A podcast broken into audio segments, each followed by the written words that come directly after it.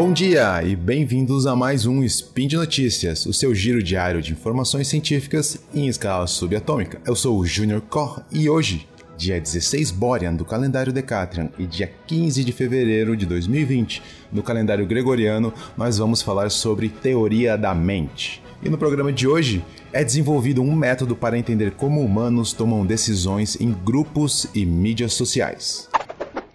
Speed Notícias.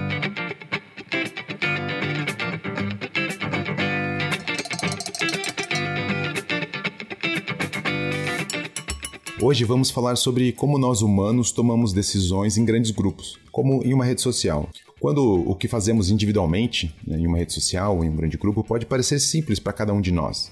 Mas existe um complexo mecanismo de influência quando esse número de pessoas é muito grande. Pesquisadores da Universidade de Washington descobriram que, em, em grupos de membros essencialmente anônimos, as decisões tomadas pelas pessoas podem ser compreendidas por um modelo chamado mente de grupo. Eles também simularam a evolução das escolhas que afetam essa mente teórica. O método utilizado pelos pesquisadores tem raízes em inteligência artificial. A gente já falamos aqui sobre é, aprendizado por reforço, ou reinforcement learning.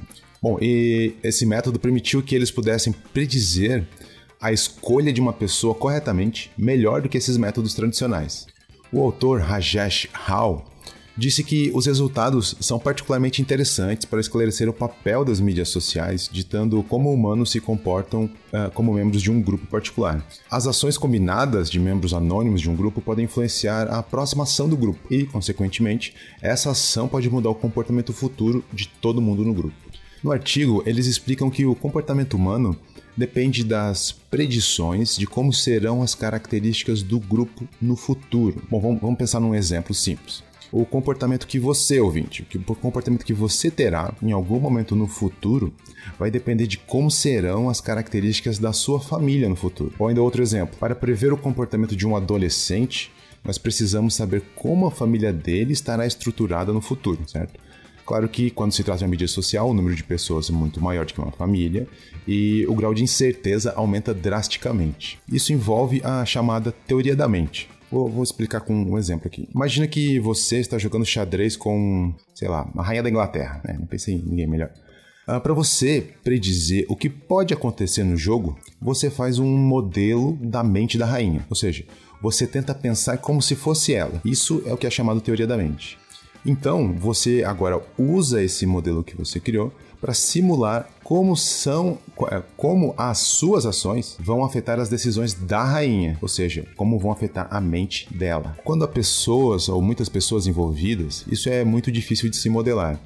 E esse estudo sugere então criar um modelo médio de uma mente que represente o grupo. Para investigar as complexidades que surgem na tomada de decisão de um grupo, os pesquisadores focaram no problema conhecido como o dilema do voluntário, onde alguns indivíduos têm que fazer algo que seja custoso para eles, mas que vá beneficiar o grupo como um todo. Por exemplo, quando você vai doar sangue, isso exige um custo para você, de ir até o local onde é feita a doação, mas isso vai beneficiar o grupo como um todo.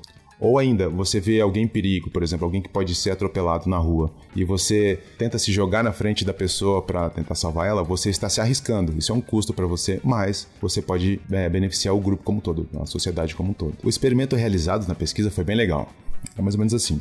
As pessoas que estavam participando do experimento foram colocadas em uma máquina de ressonância magnética, um por um, e jogaram um jogo. No jogo, a pessoa decide se ela vai contribuir com um dólar para um, para um pote de dinheiro comunitário ou se ela não vai contribuir. Se a quantidade de dinheiro total que todas as pessoas é, doaram ultrapassar um determinado valor, todas as pessoas vão ganhar 2 dólares. Então a pessoa poderia doar e não ganhar nada, ou ainda ela poderia doar e no fim lucrar um dólar, ou ela pode não doar nada e no fim continuar sem nada, no 0 a 0, ou ainda ela pode não doar e acabar com os 2 dólares. Então as pessoas jogaram dezenas de vezes com pessoas desconhecidas. Entretanto, sem que ninguém soubesse, as outras pessoas nas partidas estavam sendo simuladas por um computador que imitava o comportamento dos outros humanos que já haviam jogado. Assim, os pesquisadores descobriram que os humanos eles tentam prever o futuro, baseado nesse modelo da mente média, e que eles também sabem que podem influenciar o grupo. No estudo, variáveis né, matemáticas foram criadas para representar as ações que os, que os jogadores poderiam tomar. E com eles criaram modelos computacionais para predizer as ações de uma pessoa durante um jogo. Eles descobriram que essa técnica funciona significativamente melhor que os outros métodos anteriores baseados em aprendizado por reforço. Para os pesquisadores, como esse modelo fornece uma explicação quantitativa para o comportamento humano, ele pode ser útil para construir máquinas que interagem com humanos. Segundo, segundo Hall, eh, em cenários onde uma máquina ou um software está interagindo com um grande grupo de pessoas, os resultados deles podem conter algumas lições uh, para a construção de inteligências artificiais futuras.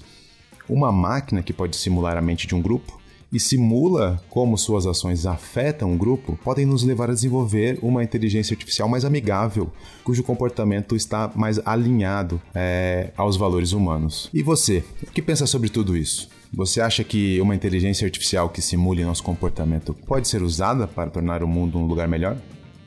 E por hoje é só. Lembre que todos os links comentados estão no post e deixe lá também seu comentário, elogio ou crítica. Lembro ainda que esse podcast só é possível acontecer por conta do seu apoio no patronato do SciCast, tanto no Patreon quanto no Padrim. Um grande abraço, não esqueça sua toalha, compartilhe ciência e até amanhã.